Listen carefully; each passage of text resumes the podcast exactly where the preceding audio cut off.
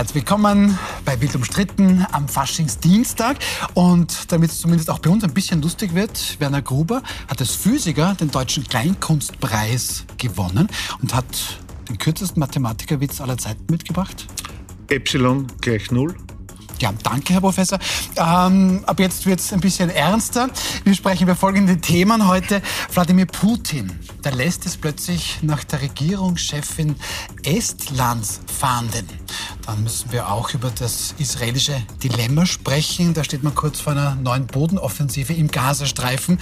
Davon betroffen mehr als eine Million Zivilisten. Und die Masern sind am Vormarsch vor allem in Österreich. Das besprechen wir mit Silvia Grünberger, PR-Expertin, die namhafte Kunden betreut. Schönen guten Abend. Bekannt geworden seinerzeit noch als Silvia Fuhrmann und dann als man sie Nationalratsabgeordnete für die ÖVP. Schön, dass Sie Schon lange her, ja. Ja, ja natürlich. So, Christoph Pöchinger, Politik- und PR-Berater. Auch Sie haben politische Erfahrung, seinerzeit als Sprecher im Justizministerium. Schön, dass Sie da sind. Und Werner Gruber, Physiker der Nation, leidenschaftlicher SPÖler und Forschungskoordinator des Landes Burgenland. Dann starten wir mit unserem ersten Thema. Wladimir Putin und der Kreml schreiben heute die estnische Regierungschefin Kaja Kallas zur Fahndung aus. Ihr wird feindseliges Verhalten vorgeworfen und die Schändung historischen Gedenkens. Christoph Pöchinger, ist es eine neue Eskalationsstufe? Das ist die Regierungschefin eines EU Mitgliedstaates? Ich glaube, eine neue, eine neue Eskalationsstufe nach dem Angriffskrieg äh, sehe ich darin nicht. Es ist einfach eine neue Ebene, die man natürlich auch betritt. Das ist vielleicht sogar, die, so lustig das vielleicht klingen mag, lustig unter Anführungszeichen, die diplomatischere Ebene, als Russland das bis jetzt gewählt hat. Es ist natürlich klar, dass die, die angrenzenden Staaten, die angrenzenden NATO-Staaten von Russland jetzt zum jetzigen Zeitpunkt auch bespielt werden müssen, um das mal so auszudrücken, nicht militärisch bespielt werden können. Und darum versucht man eine Einschüchterungstaktik auf dieser Ebene, die meines Erachtens in erster Linie wahrscheinlich in Russland einen Erfolg hat, innenpolitische Auswirkungen hat. Man sieht, man zeigt Stärke auch gegenüber NATO-Staaten, ohne dass man es wirklich quasi riskiert, auch ähm, mhm. äh, Probleme zu bekommen. Recht für mehr sehe ich dahinter nicht eigentlich. Okay, also ein bisschen Theaterdonner höre ich da raus, Frau Grünberger. Das hat Herr Pöchinger schon gesagt. Also Estland ist nicht nur EU-Mitglied, sondern auch ein EU, äh, ein NATO-Mitgliedsland. Ist das für Sie jetzt auch nur Theaterdonner oder mehr? Also grundsätzlich muss man schon sagen, eine Regierungschefin auf eine Fahndungsliste zu setzen, ist völlig abzulehnen und zu verurteilen und aufs Schärfste zurückzuweisen. Also dass so etwas passiert, ähm, muss einem schon zu bedenken geben. Auf der anderen Seite weiß man auch, dass die baltischen Staaten, insbesondere Frau Kallas selbst ad personam, sich gegenüber Putin sehr oft schon sehr kritisch geäußert hat. Also dass hier Maßnahmen in diese Richtung gesetzt werden, waren fast abzusehen. Vielleicht hat sie sogar in die Richtung äh, provoziert.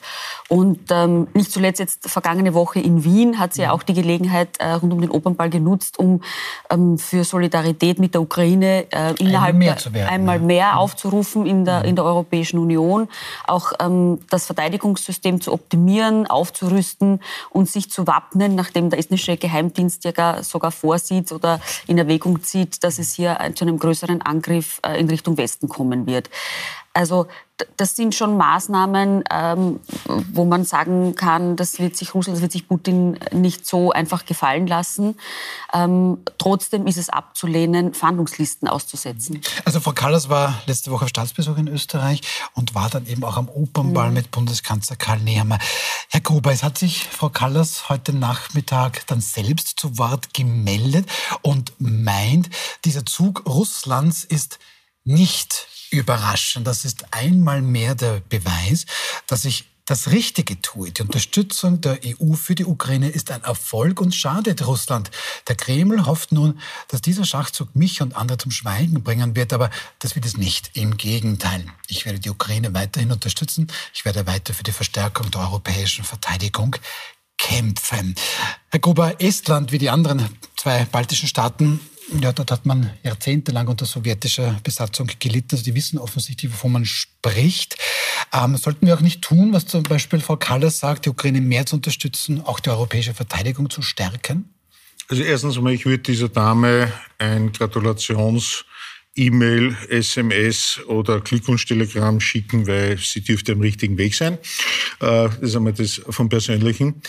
Äh, das zweite Jahr, wir müssen uns jetzt irgendwann einmal ernstzunehmend überlegen, wie gehen wir mit der gesamten Situation um. Und das Einzige, was wir jetzt im Moment machen, sind einerseits Waffenlieferungen, humanitäre Lieferungen und, und, und in die Ukraine.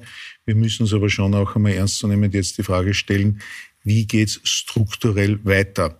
Und es gibt zwei große Optionen, einfach nur vom Standpunkt der Strategie. Äh, Putin wird die Ukraine einnehmen, dann steht Putin 400 Kilometer vom Burgenland entfernt, oder also von Österreich. Und als Forschungskoordinator des Landes Burgenland denke ich jetzt natürlich aber ans Burgenland. Und äh, was für einen Vorteil hätte Putin, in Österreich einzumarschieren, weil das wird immer so diskutiert, als ja, äh, Österreich ist nicht relevant, geostrategisch sehr wohl, weil wenn ich Österreich habe, kann ich nach Italien, nach Deutschland und, und, und, da bin ich dann sehr zentral gelegen. Oder die zweite Variante, dann ist für uns wieder, sind wir wieder entspannt und man sagt, ja, äh, er schafft eh nicht die Ukraine, ist eh weit genug weg.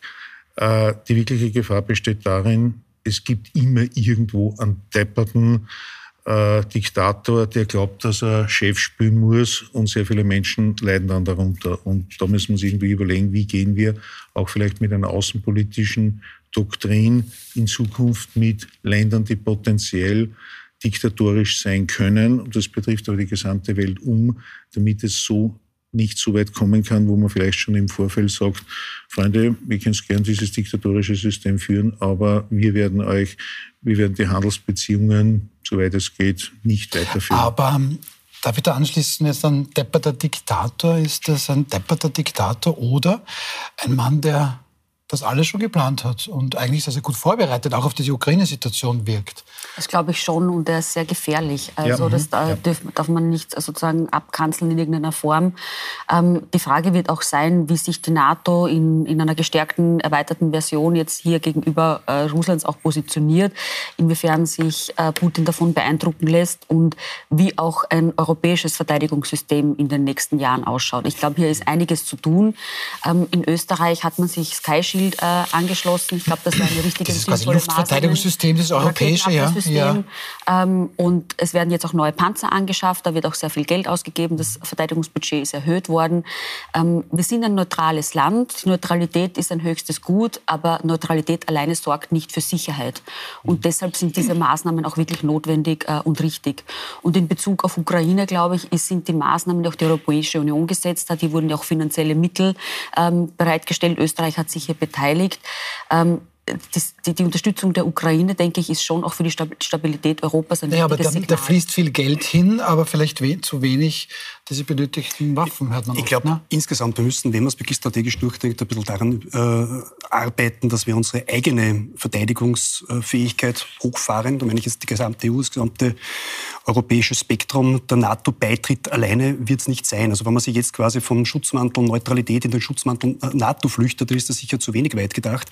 Wenn man sich anschaut, die Slowakei ist ein NATO-Mitgliedstaat und ist letztlich der einzige Korridor, den es braucht, um von der Ukraine nach Kramat-Neusiedl durchzufahren. Und da stehen genau 30 äh, betriebsbereite Kampfpanzer. Mehr nicht. Also nur um klarzumachen, was zwischen der ukrainischen Grenze und äh, Österreich ist, es sind 30 Kampfpanzer sowjetischer Bauart. Also ich glaube, der NATO-Beitritt reicht nicht. Wenn man die Neutralität ernst nimmt, dann muss uns auch klar sein, dass wir vermutlich deutlich mehr Geld brauchen als die 2% BIP, die die NATO vorschreibt und auch kaum ein NATO-Partner eigentlich einhält zum jetzigen Zeitpunkt. Die Kritik von Donald Trump ist bekannt, dass er sagt, er ist nicht bereit, da irgendwann zu verteidigen, der die Ziele nicht erfüllt. Ist natürlich typisch äh, Trump und populistisch, aber natürlich hat es auch einen Funken Wahrheit drinnen. Und das ist natürlich auch eine Aufforderung an dieses Bündnis, das wieder ernst zu nehmen, was man sich immer gemeinsam versprochen hat. Weil mhm. nur die NATO alleine, der Name NATO macht noch keinen, äh, keinen Sieg aus. Also ich glaube, dass das ganz wichtig ist, gemeinsam, und da denke ich nicht an europäische Armeen, man braucht ein gemeinsames europäisches Ziel, eine gemeinsame Strategie, eine gemeinsame Verteidigungsidee von dem Ganzen. Und ich glaube, da mangelt es total. Also wir brauchen mindestens zehn Jahre, um die europäischen Armeen so hochzufahren, dass wir Aber einsatzfähig sind. Und ganz kurz ein Satz noch. Die einzigen, die bis jetzt Geld ausgeben und wirklich rüsten, sind die Polen und Österreich. Und sonst macht es keiner. Weil Sie zehn Jahre sagen? Er ist nicht EU-Mitglied. Ja, na, aber Aber weil Sie, also weil Sie zehn Jahre sagen, Herr Gruber, der Chef des estnischen Geheimdienstes lässt er heute mit einer Warnung aufhorchen. Und der Mann sagt dann ganz konkret, Russland hat sich für einen Weg entschieden, der auf eine langfristige Konfrontation abzielt. Und der Kreml rechnet wahrscheinlich mit einem möglichen Konflikt mit der NATO innerhalb des nächsten Jahrzehnts. Wenn man dann weiterliest, dann sagt der gleiche Mann schon auch, es glaubt man nicht, dass Putin die NATO angreift. Aber man sieht, dass die Truppen verstärkt werden entlang des Baltikums und so weiter und so fort. Und womöglich innerhalb des, der nächsten zehn Jahre es zu einer kriegerischen Auseinandersetzung kommen könnte. Sagt Herr Böchinger, na gut, die nächsten zehn Jahre müssen wir aufrüsten. Das klingt alles sehr, sehr beängstigend. Also wir haben tatsächlich die Situation, das hat ja der Zweite Weltkrieg gesehen, wie lange es benötigt hat, bis England so weit aufgerüstet hat, um ernst zu nehmen, dem Krieg teilzunehmen. Wir sollten, und das ist vielleicht ein wichtiger Punkt, wenn wir sagen Neutralität. Äh, Neutralität einfach mal zu sagen, wir spielen nicht mit, ist eines. Äh, ich glaube aber, wenn man sich jetzt die Historie anschaut, schauen wir uns die Neutralität der Schweiz an. Warum sind die von den Nazis nicht überrannt worden? Aus einem ganz einfachen Grund. Die Nazis haben den Wirtschaftsstandort und vor allem Bankenstandort der Schweiz benötigt. Mhm. Deswegen haben sie den rüberlassen. Ich finde zum Beispiel die Verteidigungsdoktrin, die un relativ unbekannte, die sekundäre Verteidigungsdoktrin von Taiwan genial. Taiwan hat, ist relativ gut hochgerüstet, aber die Hauptverteidigungsstrategie von Taiwan besteht schlicht und einfach darin, wenn sie angegriffen werden, wir nehmen unsere Techniker, die in den Chip-Produktionen sind, und bringen die ins Ausland. Ab dem Zeitpunkt, wer auch immer Taiwan erobern möchte, die Volksrepublik China hört wer auch immer, nicht. Wer auch immer ja. erobern möchte, als neutrales Land, wissen, müssen wir das offen lassen, ist es tatsächlich so, dass über 60, 70 Prozent aller Chips, die hergestellt werden weltweit, es nicht mehr gibt. Und die Firmen, also die Maschinen nutzen man nichts, wenn man die Techniker nicht hat. Mhm. Dadurch ist Taiwan extrem gut geschützt. China können wir auch angreifen es gibt keine Antibiotika mehr.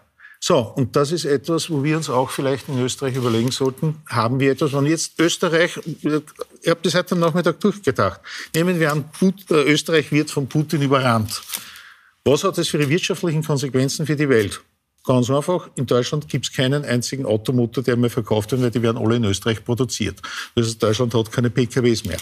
Wir müssen uns ernstnehmend überlegen, dass wir die Neutralität jetzt nicht nur im Sinne des Militärischen durchdiskutieren, sondern auch von dem zu sagen, na, die greife ich lieber nicht an, weil die machen was, worauf die ganze Welt uns sofort zur Seite stehen würde, weil zu sagen, wir brauchen Antibiotika, wir brauchen Chips oder was auch immer. Das sollte man sich einmal andiskutieren. Okay. Das, das ist ein schon interessanter Punkt, ja. Und die Diskussion der Autarkie hatten wir ja schon. Nicht der Autarkie. Ähm, ich habe nicht von Autarkie gesprochen. Ich habe nicht gesagt, dass wir selber, Faktor, nicht wir, nur, dass wir, jetzt selber Chip, dass wir jetzt selber Chips herstellen, sondern dass wir für andere Länder etwas produzieren, was für, sind, ja? mhm. damit wir unentbehrlich sind.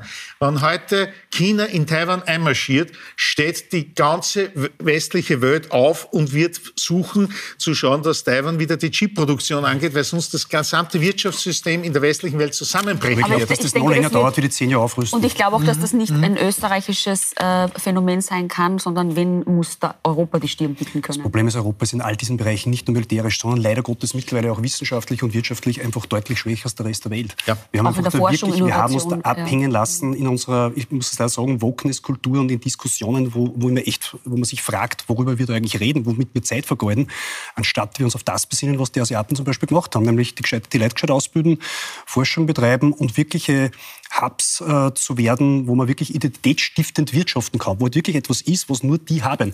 So wie jetzt man Frankreich träumt davon, die Wasserstoffnation zu werden. Selbst da glaube ich nicht, dass Europa eine Vorreiterrolle einnimmt. Mhm. Auch da wird Amerika und auch Asien. Vielleicht schon kurz den Ansatz, um das voll zu unterstreichen.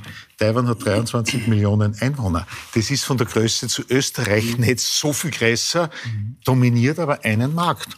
Punkt. Ja. Das stimmt, ja. Ja, das fleißiger waren, sie konzentriert haben. Und, Gut, aber also, das finde ich wirklich interessant, das habe ich noch nie so durchdacht. Also danke ja, für diesen Physiker. Input. Ja, ja, Physiker, genau, da haben wir schon. Das sind nicht so großartige Witze, die übrigens keiner verstanden hat, aber oh, ja, keine Mathematiker, sind. Die Mathematiker, haben es verstanden. Also wenn Sie Mathematikerinnen und Mathematiker sind, Sie lachen vermutlich noch immer. Äh, was war das, Epsilon? Epsilon gleich Gut. null. Okay, nein, nein, Es wunderbar. geht darum, ob der Kreis ohne Rand, wie der ausschaut. Es ist ja, nein, es ist so kompliziert. Aber wir haben, äh, es ist schon ein bisschen... Am Feier zu Feiertag ist das dann ein Krapfen. Nein, ein Kreis. Ein Krapfen ist eine andere Topologie. Das wollte auch lustig sein. Na, war ein guter Versuch. So, nein, aber jetzt Spaß beiseite, Herr Böchinger. Ähm, weil Sie ja gesagt haben, naja, Aufrüstung geht dann vermutlich schneller als die klassisch militärische, als jetzt diesen ja, diese besondere, wir haben gesagt, diesen besonderen Asset da finden, der Österreich quasi zu wertvoll macht. Äh, was haben wir? 36 neue Mehrzweck-Hubschrauber. Mhm. Äh, die sind schon, die hat schon begonnen mit der Auslieferung. Ähm, wir haben uns beteiligt an diesem europäischen ähm, Raketenabwehrschild, Sky Shield. Ja. Mhm. Ähm, und heute erfährt man, dass Österreich überlegt, dass das österreichische Bundesheer überlegt, 200 bis zu 225 neue Pandurat-Panzer mhm zu bekommen. Also ja, ich weiß es nicht, reicht das dann? Oder, nein, ist oder ist das, nein, das muss man, ein Anfang? Okay. Nein, das muss man wirklich sagen, ich bin sonst immer sehr kritisch mit dieser Bundesregierung, aber man muss wirklich fairerweise sagen, die Verteidigungsministerin hat endlich erkannt, dass man, und man ist nicht sie als endlich erkannt, sondern als Ministerin ist insgesamt von der Republik Österreich endlich erkannt worden, dass in diesem Bereich Nachholbedarf ist. Ich bin seit 1994 äh, Milizoffizier des österreichischen Bundesheeres und jedes Jahr hat man uns erzählt bei der Übung, nächstes Jahr kommt das, nächstes Jahr kommt das Geld, nächstes Jahr passiert das, nächstes Jahr kommt wieder Geld. Die Pandure, von denen reden wir seit 20 Jahren. Jahren. Wir haben schon geträumt vor 20 Jahren, dass jede Jägergruppe einen eigenen Pantur hat. Da haben wir geübt, wo wir den backen, wo es dann noch nicht gegeben hat. 1995 war das. Ne? Jetzt endlich passiert das und da muss man schon mal fairerweise sagen, das ist gut, das ist richtig und da macht jemand in der Bundesregierung seinen Job. Und das möchte ich mal so stehen lassen, weil man soll die Leute auch nicht immer nur kritisieren, sondern auch etwas gut finden. Ich hoffe, man bleibt da dran. Ich hoffe, man erkennt diesen Verb dauerhaft. Und was ich auch dazu sagen muss, ich hoffe, dass man auch eine Rüstungsindustrie in Österreich wieder hochzieht, so wie wir früher Tradition darin hatten. Denn man muss sich schon überlegen, wann wir in Zukunft 2% vom BIP ausgeben für das. Das sind, also was wird das sein? Ähm, äh, Milliarde Euro. Zwei Milliarden. Zwei Milliarden Euro, Milliarde Milliarden. Jetzt. Dann, Banken sind 1,8 Dann ist die Frage, geben wir das Geld ausschließlich im Ausland aus oder gibt es auch eine Industrie, wo man das Die Pantur werden ja dann quasi auch in der österreichischen Wirtschaft. aber es wird nicht die Pantur bleiben. Wir brauchen Kampfpanzer ja. und so weiter. Also es gibt eine Menge Geräte, die wir nicht mehr haben oder nicht mehr betriebsbereit haben. Mhm. Und da muss man wirklich dauerhaft und über zehn Jahre nachrüsten, dass wir wirklich die Wehrfähigkeit wieder haben, die das österreichische Bundesheer auch braucht. Gut, aber kann man den Österreich überhaupt verteidigen? Ja, selbstverständlich kann man das. Das ist eine Frage der Ausrüstung. Die Schweiz war ein gutes Beispiel. Der Wehrwille ist immer das Erste, was man braucht. Man braucht nicht nur Gerät und Material, man braucht einen Wehrwillen. In der Schweiz hat es schon vor 30 oder 40 Jahren ein Handbuch gegeben, das jeder mehr oder weniger zu Hause hatte. Das war die Erklärung, wie man den Guerillakrieg durchführt als Einzelperson. Mhm. Das ist wirklich alles durchdekliniert. Die Schweiz ist de facto, zumindest zu dem Zeitpunkt, ein Volk unter Waffen gewesen. Da hat jeder sein Gewehr daheim gehabt. Das war völlig normal. Jeder Reservist und jeder, der gedient hat, und das hat dort jeder, der hat seine Waffen zu Hause gehabt. Ja, aber in Österreich haben wir es doch mitbekommen, es gibt immer weniger Grundwehrdiener. Ja. Der Wehrwille ähm, ist das Problem, ja? Ja, teilweise aus körperlichen Gründen, teils auch aus seelischen, aus Tauglichkeitsgründen. Gottes auch. Es gibt auch Umfragen, wo ganz, ganz viele ähm, verständlich junge Männer sagen, na, eigentlich mag ich nicht mit der Waffe in der Hand das Land verteidigen. Ähm, das, ja, Herr Gruber? Weil Fasching Dienstag ist, hätte ich einen Vorschlag. Und bitte Fasching Dienstag. Wir haben in Österreich eine Struktur, wo ich persönlich sage, ich finde es ist super, dass es diese Struktur gibt. Das ist die Freiwillige Feuerwehr, die wirklich viel Menschenleben rettet, Sachschäden rettet. Diese Freiwillige Feuerwehr ist in einem extrem professionell Feuerwehrfeste ausrichten. Feuerwehrfestel am Land, lässige Geschichte. Feuerwehr kann aber auch noch andere Dinge. Kann noch andere gut, Dinge. Gut, aber nein, ich habe ja gesagt, habe hab ich ja, naja, da, vor allem gerade äh, bei der Autobergung und Autorettung. Ja. Aber was jetzt das Tolle ist, die sind mobil. Wann der Feind von wo auch immer kommt, stellen wir mobile Festzelte auf mit Freibier und Grünhändeln. Das hält den Feind auf, bis wir uns zurückgezogen haben und bis wir uns wehrtüchtig gemacht haben. Das ist ein Vorschlag. Herr Böchinger?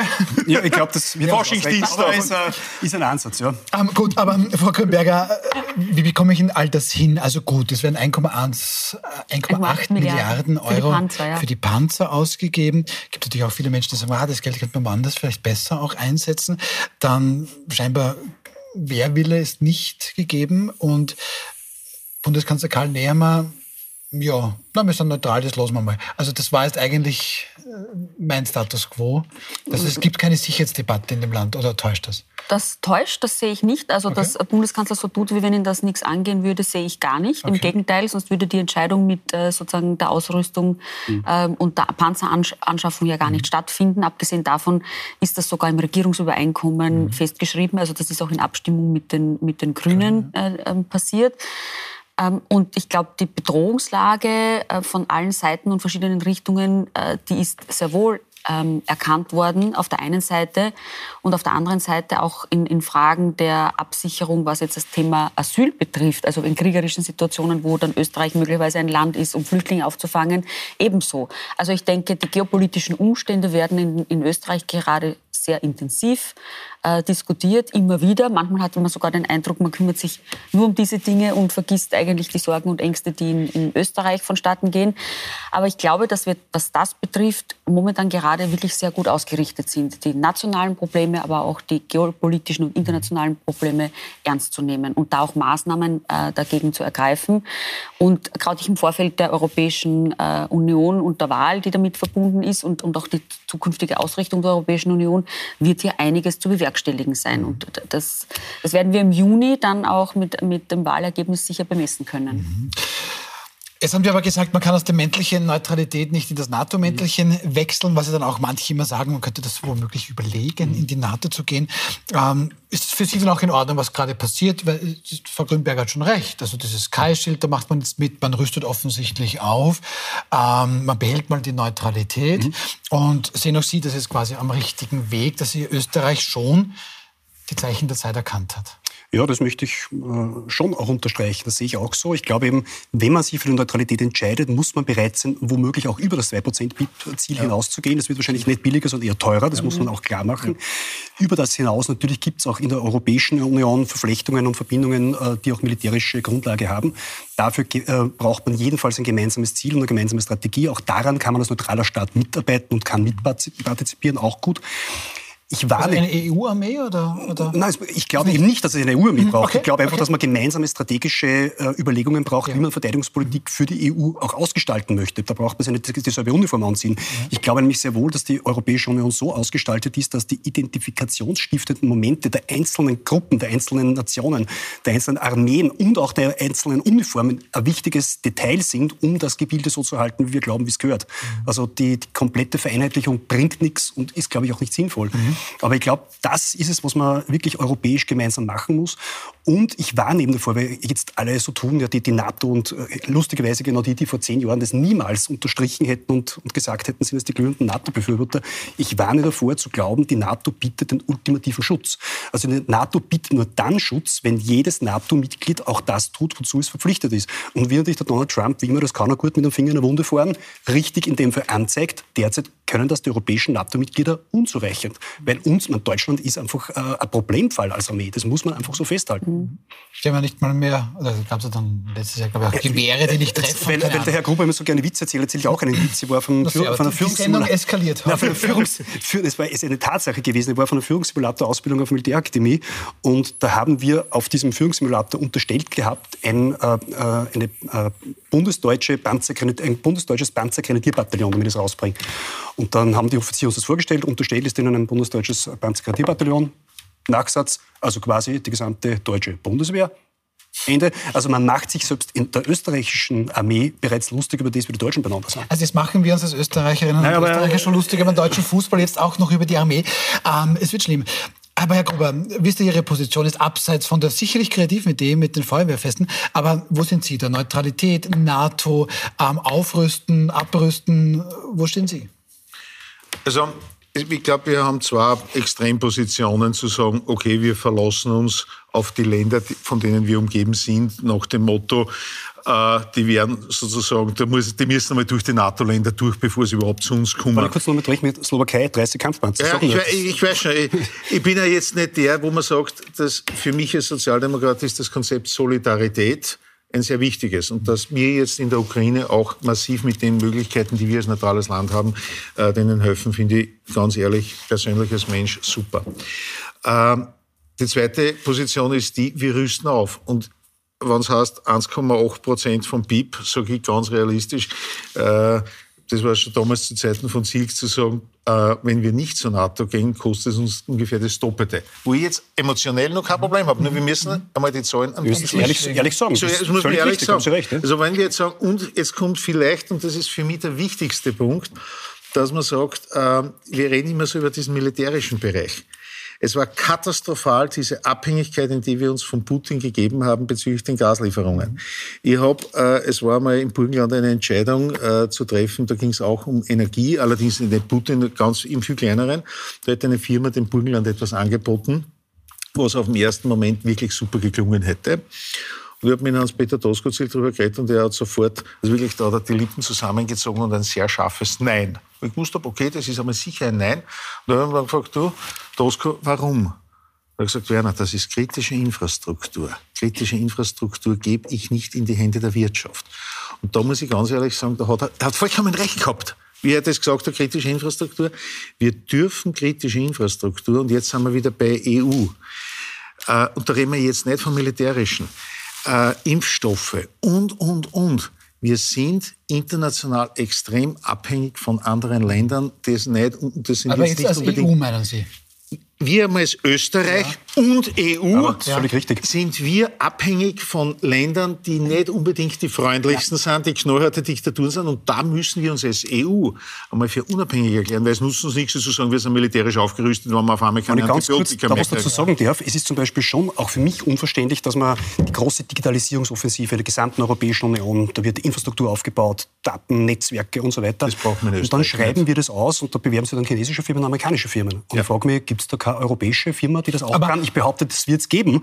Nur das ist zum Beispiel genau das, was wir an. Jede ja. Form von Datenstrom ist eine kritische Infrastruktur. Aber da hat es Bildungsdaten sein. Das sehen wir doch jetzt ein bisschen im Österreich-Plan, auch von Karl Nehammer, der jetzt irgendwie, weiß nicht, so ein bisschen... Uh. Nein, was der Plan vorsieht unter anderem, äh, und da haben wir ein Trauma seit Eurofighter-Beschaffung, äh, ist bei all diesen Anschaffungen im militärischen Bereich, aber auch grundsätzlich darüber hinaus darauf zu schauen, dass die Wertschöpfung in Österreich bleibt. Mhm. Äh, und Eurofighter Drama oder Trauma sage ich deshalb, weil dort das Thema Gegengeschäfte sozusagen worden, ne? viel, vielfach also. dann nach hinten losgegangen ist, ähm, was völlig absurd ist, weil alle anderen europäischen Länder, also nicht nur jetzt international, sondern auch andere mhm. europäische Länder, lachen sich teilweise ins Fäustchen bei Beschaffungsprozessen, dass Ausschreibungen in Österreich getätigt werden und dann österreichische Firmen nicht äh, mhm. zum Zug kommen, beziehungsweise äh, also, einfach um die Wertschöpfung wir brauchen, brauchen wir mehr Protektionismus in Europa. Nein, das ist, ja das nein, das ist gar ganz, nicht. Nein, das, das, das, das, das hat feig, das, das Wort Gegengeschäfte auszusprechen seit Eurofighter. Das, ist das Problem. Mit, das hat mit Protektionismus auch mhm. überhaupt gar nichts zu tun, sondern ganz klar und transparent. Das machen die meisten anderen europäischen Länder machen das so. Ja. ja ähm, im Beschaff also in der Anschaffung auch als Kriterium zu berücksichtigen, wie viel Wertschöpfung am Ende in Österreich bleibt. Äh, und was ist daran falsch, darauf zu schauen, dass sozusagen auch Geld, ähm, wenn man ausgibt, auch wieder durch äh, Umlenkungseffekte ja. wieder hereinkommt? Es ist politisch völlig verbrannt, das Wort Gegengeschäft. Und ja. man hat wirklich ein bisschen das Gefühl in Österreich, man kann sowas nur machen, entweder man stützt oder man greift nicht hin. Und das, das normale Abwickeln, offenbar traut man sich nicht zu. Aber natürlich gehört das Gegengeschäft dazu, so solchen äh, Einkäufen. Okay. Völlig richtig. Und das ist völlig absurd, wie ja. das sozusagen ähm, in den letzten Jahren einfach äh, nicht nur negiert wurde, sondern man sich zu Tode gefürchtet hat und, und man sich als Österreich damit eigentlich lächerlich macht. Mhm. Vielleicht ganz kurz zum Gegengeschäft. Aber also wenn ich mir jetzt äh, extra Würstchen kaufe, mache ich jetzt auch an der Kasse nicht ein Gegengeschäft. Das hat den Preis. Was wir schauen müssten, und ich habe kein Problem, dass es Gegengeschäfte gibt, also jetzt, da habe ich keine hohen Emotionen dahinter, aber vielleicht das ist das, was wir in Österreich schauen müssen, dass wir unsere Wirtschaft und gerade, weil Forschung so schon angesprochen worden ist, gerade in hochinnovativen Produkten, was die wenigsten wissen, wir sind am Airbus beteiligt. Wir liefern Teile für den Airbus, weil wir die einzigen sind, die einen speziellen Teil nur wir in Österreich herstellen können. Wir sind, ich weiß nicht, ob Sie die Firma kennen, will sie jetzt nicht namentlich bewerten, die RUAG. Äh, wird keiner von uns privat dort einkaufen da ruft die NASA an und sagt, können Sie uns bitte das Wärmemanagement für unsere Satelliten machen? Weil das die einzige Firma Wenn schon niederösterreichische Firma genannt werden, muss ich Oberösterreich nennen. Peak Technology baut zum Beispiel Raketenteile für die Vega 6. Ja. Die, die ESA Aerospace, die Rakete, die man kennt und die in Bayern großartig gefördert. Alles, was man sieht an dieser Rakete, kommt aus Holzhausen bei Wales. Peak mhm. Technology. Ja. Also wir haben diese Betriebe. Und genau, okay. das sage ich, glaube ich, wir sollten jetzt die Gegengeschäfte, ja, nein. Weil aber das sind genau die Firmen, die aber jetzt kommen wir langsam ein bisschen weit weg vom eigentlichen Thema, aber bitte machen Sie noch den Punkt, oder ist er schon gemacht? Vielleicht wirklich nur, ich glaube, wir müssen schauen, dass wir den Wirtschaftsstandort Österreich, wir leben immer noch in, dem, äh, in der Meinung, wie vor äh, 25, 30 Jahren, wir sind eines der reichsten Länder der Welt, na, das sind wir definitiv nimmer. Wir sind reich, ja, Aber der Wirtschaftsstandort, da, sind wir, da können wir nur massiv dran arbeiten. Und je besser unsere Wirtschaft funktioniert, umso leichter kannst du Militärausgaben, Sozialausgaben und, und, und machen. Und da müssen wir wieder schauen, dass man die Wirtschaft, äh, weil, das ist äh, wichtig, für mich als Sozialdemokrat, Du kannst nur dann Sozialleistungen vergeben, wenn die Wirtschaft funktioniert. Das ist aber schön, dass, dass ja, das, das, das, das Problem ist nur, das alle im Studio, das, das Sie von das auch ist eine Sozialpartnerschaft. deswegen, deswegen ganz ehrlich, es gibt zwei Dinge, auf die wir in Österreich, was wir haben, was weltweit nicht gibt. Das erste ist einmal unsere Lehrlingsausbildung, die ist sensationell, ein Lehrling, der in Österreich Wir ausgebildet ist. Pause, Herr Gruber, Und ja. das zweite ist die Sozialpartnerschaft. Ich gewusst, ich muss kommen. Über die Sozialpartnerschaft werden Dinge ausgemacht und deswegen haben wir eine Stabilität, die besser funktioniert als Die Dinge sind, meinen Sie, die Zusatzpensionen die ähm, Posten, oder? So, ähm, gut, das können Sie gleich äh, ausdiskutieren. Wir machen eine kurze Pause. Wir müssen dann noch, jetzt lasst mich auch reden, bitte. Äh, Pause. Danke, Frau Grünberger. So, wir sprechen dann gleich nach der Pause auch über dieses israelische Dilemma. Sie wissen ja, Rafah und, und die mögliche Katastrophe, die dort bevorsteht und auch über die Masern, die wieder im Vormarsch sind in Österreich. Wir sind gleich wieder da.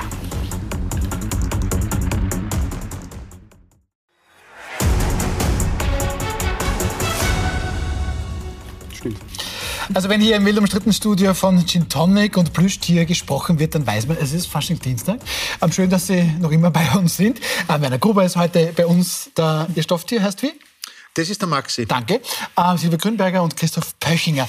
Ähm, so, aber das nächste Thema ist durchaus ein ernstes, denn Israel steht vor einem Dilemma, die womöglich letzten vier Bataillone der radikal-islamischen Terrororganisation Hamas dürften sich in der Stadt Rafah im Süden des Gazastreifens verschanzt halten und das inmitten von rund 1,4, 1,2, 1,3, da gibt es unterschiedliche Zahlen, Millionen Zivilistinnen und Zivilisten. Ja, und Israel steht jetzt vor Rafah, droht hier eine neue Bodenoffensive an. Und Frau Grünberger, das ist das Dilemma. In der westlichen Welt versteht man durchaus, dass Israel natürlich das Ziel hat, diese Hamas auszulöschen. Andererseits sind vermutlich schon viel zu viele unschuldige Zivilistinnen und Zivilisten getötet worden. Wie geht man mit diesem Dilemma um? Das ist wahrlich ein Dilemma und die Zivilisten sind die Leidtragenden, die jetzt in den Süden des Landes verschanzt worden sind dort. Ähm, also just dorthin, nach Rafah eigentlich teilweise auch. Um ne? ihnen die Perspektive zu geben, ja. um sie zu schützen, um sie auch via Ägypten zu versorgen. Und jetzt soll genau der Bereich, wo eigentlich Schutz in Aussicht gestellt worden ist, ähm, in der nächsten Bodenoffensive angegriffen werden. Mhm. Die Menschen sind verzweifelt, wissen nicht wohin. Im Norden ist alles zerbombt. Also es gibt ja keine Lösung äh, in Sicht. Und äh, das Versprechen von Netanyahu, Menschenleben werden geschützt werden, es wird Lösungen geben. Gleichzeitig soll aber binnen vier Wochen, also vor Beginn des Ramadan, ähm, dann noch damit gestartet werden. Also die logische Konsequenz ist, das wird sich alles hinten und vorn nicht ausgehen. Mhm. Und das wird zunehmend äh, dramatisch werden, ob jetzt äh, in Frage gestellt wird, ob es äh, lebensnotwendig ist für Israelis oder für den Ausgang ähm, dieser Diskussionen, die leider nicht am Tisch geführt werden, sondern am Boden, ähm, ob jetzt dort Tunnel tatsächlich ähm, äh, zu finden sind oder nicht. Die Ägypter sagen, sie haben es ihrerseits eigentlich schon geschlossen. Äh, von Aber, israelischer ja. Seite wird gesagt, das ist nicht der Fall und das ist ein wesentliches Thema für ähm, das Beenden von Waffenlieferungen. Also da gibt es, glaube ich, nicht nur emotionale, sondern auch sehr harte Diskussionen, die geführt werden, die jetzt alle zu Lasten der Zivilbevölkerung ausgetragen werden. Mhm. Und ich, also nicht nur ich bin auch keine Expertin, aber auch Experten sehen hier die Lösung nicht. Herr Becher, in diesen Stunden sitzen in der ägyptischen Hauptstadt Kairo Spitzenvertreter der USA, Israels, Katar, Ägyptens zusammen. Man versucht schon natürlich auch eine Lösung am Tisch zu finden. Man versucht eben auch zum Beispiel eine Feuerpause wieder anzudenken. Es sagt dann aber, meint dann Israel auch, ja, das wird aber der Hamas helfen. Ähm, und ist es dieses Rafah-Thema ein israelisches Problem oder ein Problem der Hamas? Weil da behauptet ja Israel, na gut, diese Hamas versteckt sich ja inmitten der Zivilisten. Dann ist es aber auch klar, dass die Opfer werden. Naja, definitiv macht die Hamas das, dass sie Zivilisten als Schutzschild äh, verwendet. Das ist eine, eine Taktik, die immer wieder dort angewandt wird und auch immer wieder aufgedeckt wurde. Also das ist natürlich durchaus glaubwürdig, wenn die Israelis das sagen, das glaube ich ihnen.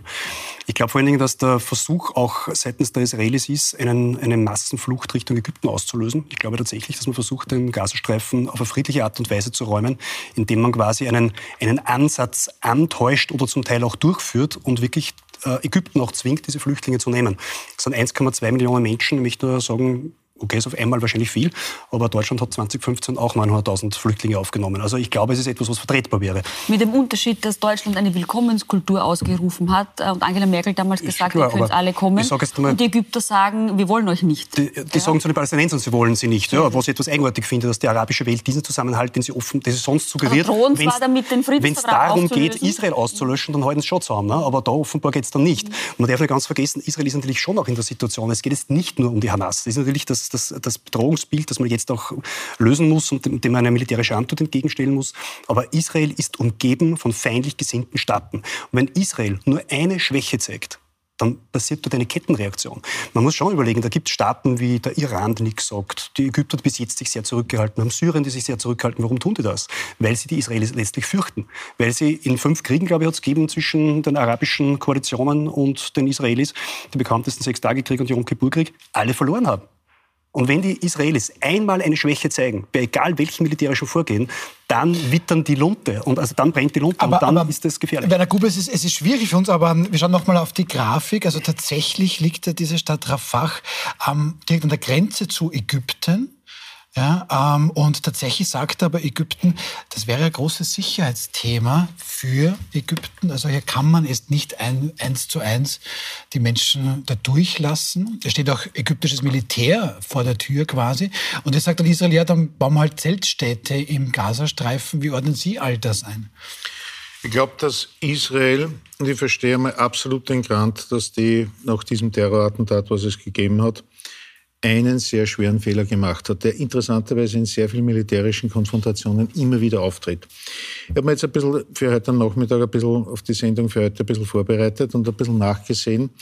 Wie schaut es aus? Wir haben die Hamas, die wurde dort gewählt, demokratisch, allerdings schon vor zig Jahren. Also das ist eine knallharte Diktatur. 2006 oder 2007, dann gab es keine Wahlen mehr. Genau. Ja. Mhm. Und jetzt ist es so, dass, wie schaut es aus in Diktaturen? Du kannst ungefähr, das ist so eine Verteilung, das wissen wir von Nationalsozialismus, Deutschland, Österreich, als auch in anderen Diktaturen, du hast ungefähr ein Drittel der Bevölkerung, die wirklich zu dieser Diktatur steht, also die gestanden diese Diktatur vertreten.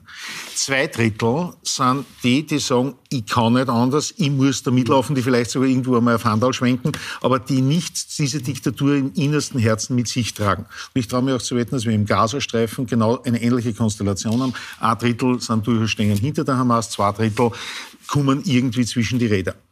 Und wann äh, Kriege etwas gezeigt haben. Es haben die Deutschen versucht, den englischen Kriegswillen zu brechen, indem sie London bombardiert haben.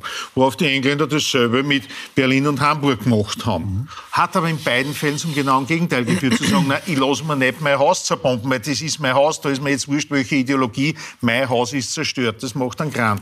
Mein Kind ist dabei gestorben. Und ich glaube, eines der wichtigsten Dinge wäre es, die Zivilbevölkerung sei lieb zu ihr. Das heißt, ich kann sie ja, wohl den Krieg führen. Aber Herr Gruber, Herr Gruber, es sagt das israelische Armee, Moment, ähm, das, das israelische da Militär da sagt, relativ leichte Lösungen. Naja, ich, ich kann das israelische Militär sagt, ähm, ja, wenn jemand eine Uniform trägt, dann weiß ich ja, das ist jetzt ein womöglich ja. feindlicher Soldat. Das passiert ja hier nicht. Hier, hier man, könnte, man hätte zum Beispiel eines machen können, wie dieser ganze Konflikt begonnen ist. Hätte man, es gibt dort, glaube ich, sechs Spitäler, man hätte israelische Ärzte, israelische äh, Krankenschwestern und was alles notwendig ist, die Israelis verfügen über die Kapazitäten, hätte man in diese Spitäler bringen können. Die Hilfslieferungen an Medikamenten wurden deswegen äh, unterbunden, weil man gesagt hat, damit helfen wir der Hamas. Wenn aber israelische Ärzte dort sind und irgendeine medizinische Hilfe braucht, und der bekommt dann diese medizinische Hilfe, unterstütze nicht die Hamas, aber ich unterstütze die Zivilbevölkerung. Ja, aber hätte das die Hamas gesagt, ah toll, da kommen jetzt israelische Ärzte? Ich wollte gerade sagen, ich glaube, dass das aber sicher eine gute Idee ist, aber ich glaube, ist das nicht, es ist nicht ganz zu Ende gedacht, weil solche Hilfspersonen einfach auch ein, ein lohnendes Ziel sind für jeden Terroristen. Mhm. Ich glaube, dass der Arzt da nicht lang drinnen steht. Der Erste, äh, der als Verletzter hineingebracht wird, ist potenziell auch der Erste, der ihn töten wird. Mhm. Äh, das schaue ich mir an. Also ganz ehrlich, da, da kommt dann schon, wenn dann auf die eigenen Leute geschossen wird. Äh, und wir haben ja die Fälle gehabt, dass ja in diese Spitäler äh, eben keine medizinische Versorgung durchgeführt werden kann. Und ehrlich gesagt, das traue der israelischen Armee schon zu, sich Spitäler einmal zu schützen.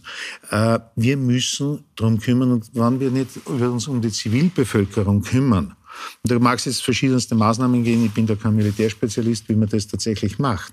Wenn wir das nicht machen, werden wir über Generationen hinaus einen weiteren Konflikt haben.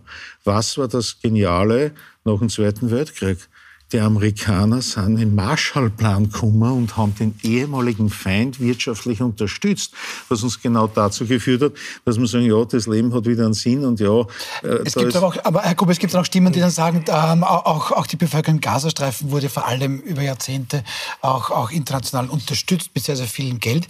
Ähm, Frau Grünberger, es hat heute die deutsche Bundesaußenministerin Annalena Baerbock, ähm, die reist morgen nach Israel und hat heute mhm. in Berlin mit dem palästinensischen Außenminister dann Al-Miki eine Pressekonferenz gehalten mhm. und darf die Zwei-Staaten-Lösung einmal mehr gebraucht. Haben wir da kurz rein? Die Menschen in Israel müssen genauso sicher sein wie die Menschen in den palästinensischen Gebieten, in einem zukünftigen Staat Palästina. Das Leid der Menschen in Palästina kann nur enden, wenn das Leid der Menschen in Israel endet. Und das Leid der Menschen in Israel kann nur enden, wenn das Leid der Palästinenserinnen und Palästinenser endet. Gut. Ähm, wer soll denn anfangen mit dem Aufhören? Also zum einen muss ich sagen, das ist ein sehr gutes Statement. Diese Position vertritt Österreich ja auch, also setzt sich für eine äh, Zwei-Staaten-Lösung ein. Und auch die Position Österreich ist es zu sagen, Israel hat das Recht, äh, sich zu verteidigen. Äh, und man darf sozusagen die Ursprünge dieses Konflikts nicht vergessen.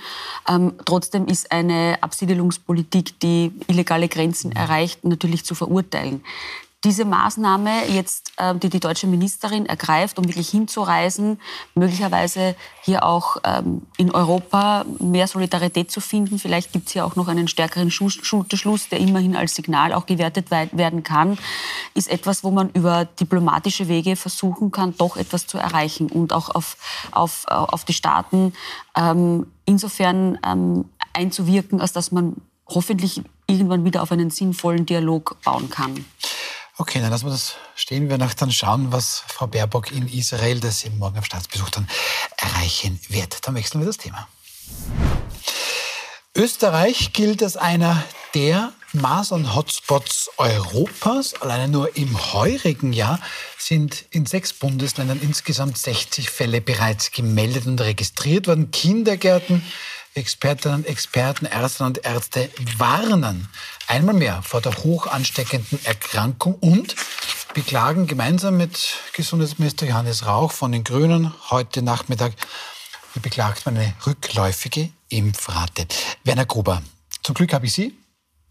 Ja, ähm, ich denke mal gut 60 Fälle, ja, nicht wenig. Aber ist das wirklich schon ein großer Grund zur Sorge oder ist das vielleicht ein bisschen zu viel Alarmismus? Wir hatten letztes Jahr 186 Fälle über das Jahr? im gesamten ja. Jahr. Und das große Problem ist, dass so eine Masern-Geschichte wahnsinnig schnell explodieren kann. Okay. Wir hatten den konkreten Fall und wir werden dann, glaube ich, gleich dort, dort sein, äh, über das Thema Impfpflicht und Masern zu sprechen. Man hat in Italien vor einigen Jahren, das ist jetzt, glaube ich, acht Jahre, äh, hat, hatte man in Italien keine Impfpflicht zum Thema Masern, weil man gesagt hat, na, wird schon irgendwie. Und dann hatte man eine Masernepidemie mit sehr vielen Säuglingen, die dann tot waren. Mit einigen Erwachsenen, also waren auch sehr viele, die tot waren und noch viel mehr mit schwersten Schädigungen von Unfruchtbarkeit, Gehörlosigkeit aufgrund der Maserninfektion. Drei Monate später hatte man in Italien eine Masernimpfpflicht. Und hat sie nach wie vor noch, ne? Und hat sie nach wie vor noch. Mhm. Äh, wir sind, und das muss man sich ganz klar sagen, in Österreich ist eines der ganz wenigen Länder innerhalb Europas, bewusst Europas, äh, das keine Masernimpfpflicht hat. Äh, und es gibt praktisch alle, äh, und auch die USA, wenn Sie in den USA an einer Universität unterrichten möchten oder studieren möchten, wenn Sie eine Schule besuchen möchten und Sie sind nicht Masern geimpft, war es das. Wenn du im öffentlichen Dienst tätig sein willst, musst aber, du auch Ja, aber dann, indirekte Impfpflicht. Es ist eine indirekte Impfpflicht. Aber mich, mich, mich überzeugt das, Herr Gruber. Danke, Herr Böchinger. Brauchen wir Impfpflicht gegen Masern? Naja, wir haben in Österreich ein sehr, äh, sagen, ein sehr gutes Tool und das ist der Mutter-Kind-Pass. Wir haben nicht beim Mutter-Kind-Pass die Masern-Mumps und glaube nur eine dritte, dreifach Nachrimpfung ist das, ja. kann sein, genau, ja, Masern- dabei. Und nachdem de facto jeder, der, jede Mutter und jedes österreichische Kind diesen Mutter-Kind-Pass durchläuft, glaube ich, dass die österreichischen Kinder durchgehend Masern geimpft sind. Das heißt, ich Nein, glaube auch... Sind sie leider nicht. Ja, aber der Mutter-Kind-Pass wird fast lückenlos angenommen. Allein deshalb, weil man Geld dafür kriegt am Schluss. Ne? Ja, aber Also, da kommt der Kinderbetreuungsgeld, Also, ja? Ich weiß jetzt nicht Wir haben genau... eine Durchimpfungsrate Ja. von unter, wir bräuchten eine Durchimpfungsrate von 85 Prozent. Wir sind jetzt knapp bei 60 Prozent. Wie schaut das aus da mit, mit steriler Wirkung? De facto, wenn ich geimpft Es bin, ist so, werde ich nicht es, angesteckt. es oder? ist folgendes, bei der Masernimpfung gilt folgendes. Wenn du geimpft bist, sind von 100 Personen, die geimpft sind, 85 Prozent geschützt, 15 Prozent sind sogenannte Impfversager, wo das Immunsystem nicht angesprochen hat. Genau um die 15 Prozent, die musst du schützen, indem der Rest, und das Schöne ist das, es reicht eine zweimalige, es sind zwei Spritzen, es ist eine einmalige Impfung, die wird äh, ein paar Wochen später voneinander zwei Spritzen gegeben und damit bist du das Leben lang geschützt. Es gibt tausende Studien, die zeigen, dass Länder, wo es eine gute Durchimpfungsrate gibt. Das bedeutet, wir brauchen 85 Prozent der Bevölkerung, die durchgeimpft ist. Und das Thema Masern poppt vielleicht einmal irgendwo in einer Schule Aber nicht- kurz nicht auf. groß, aber, ja. es kann Aber keine Ich frage Epidemie mich geben. tatsächlich dann eher, welche Leute sind es, die sich nicht diesen Mutter-Kind-Pass sozusagen äh, auch holen und diesen Mutter-Kind-Pass durchmachen, weil nur die kann es letztlich betreffen. Dann müssen wir dieses Tool besser bewerben, dann müssen wir schauen, dass das besser angenommen wird. Vielleicht auch bei zugewanderten Gruppen, die die, äh, die, Die sind alle- Werbung die sind dafür, Masern aber- die die sind Werbung Masern dafür geimpft. zu wenig verstehen, Aber keine, auch. aber keine Impfpflicht darüber hinaus. Ich muss dazu sagen, ich glaube sehr wohl, dass es bei Erprobten, um das ein bisschen auseinanderzuhalten, auch von dieser Corona-Impfpflicht, die wir was ein Jahr lang diskutiert haben, da ging es letztlich um einen Impfstoff, von dem keiner genau gewusst hat, wie der wird sagen, und so weiter. genau. Ich glaube, dass das beim Masernimpfstoff eher weniger Thema ist. Ne? Also ich glaube, dass man... Aber, nein, aber das, nein, das ist ein guter Naja, das ist jedenfalls ein Herr Böchner, das ist ein also guter das Punkt. ist Frau Grünberger? Ja, also ich, ich, glaube, ich glaube, die Pandemie hat sehr stark dazu beigetragen, dass auch die Impfrate im Bereich der Masern zurückgegangen ist. glaube ich auch. Ja. Also, die, das ist ein bisschen ein Corona-Erbe quasi, meinen Ja, Sie? Ja, Ich aber genau wegen der geforderten Also Impfpflicht. Die, die- Leute haben total verunsichert. die- das ist genau umgedreht worden. Die Leute haben die Durchimpfungsrate bei Masern war ja eine, eine sehr hohe. Österreich hatte nein. damit ja gar keine. Nein, gar das keine- tut mir leid, das ist falsch. Das ist definitiv falsch. Wir hatten in ganz- Gesamteuropa ein, immer eine der geringsten Durchimpfungsraten. Und ich kann mich noch erinnern, wie ich ein halbes Jahr vor Lockdown 1, da war noch keine Rede von Corona, genau diese Diskussion wir geführt haben. Nicht in diesem Studio, auf- einem anderen Sender, wo genau das diskutiert worden ist, wenn in der Steiermark eine Masernepidemie ausgebrochen ist. Nein, wir haben definitiv die letzten Jahrzehnte eine der geringsten Durchimpfungsraten von Gesamteuropa. trotzdem Aber nie sie ein großes Problem gehabt. Wir Nein. haben nie ein Problem gehabt. Ja? wir haben Klick gehabt. Genauso wie die Italiener jahrzehntelang Klick gehabt haben. Nein, wir haben nicht, wir haben Klick gehabt. Weil zum Beispiel in der Steiermark, der Landesrat äh, von der Steiermark, äh, gerade um Graz gibt es einige Schulen, die nach dem anthroposophischen Prinzip arbeiten. Äh, Graz, die sind die Spezialisten zum Thema Masernbekämpfung, die auf die Sekunde, sobald noch ein Masernfall ist, gibt es dort ein Prozedere, wirklich bewährt, weil die schon ganz genau wissen, dass uns ja keine Epidemie passiert.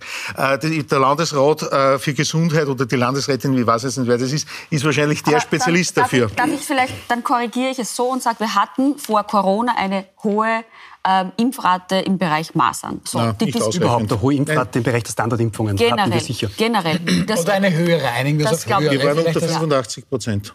Das Nicht zu wenig, ausreichend, ja. nicht Gut. ausreichend. Punkt. Bevor wir jetzt da Wortglauberei betreiben, dritter Anlauf, wir hatten eine wesentlich höhere Durchimpfungsrate.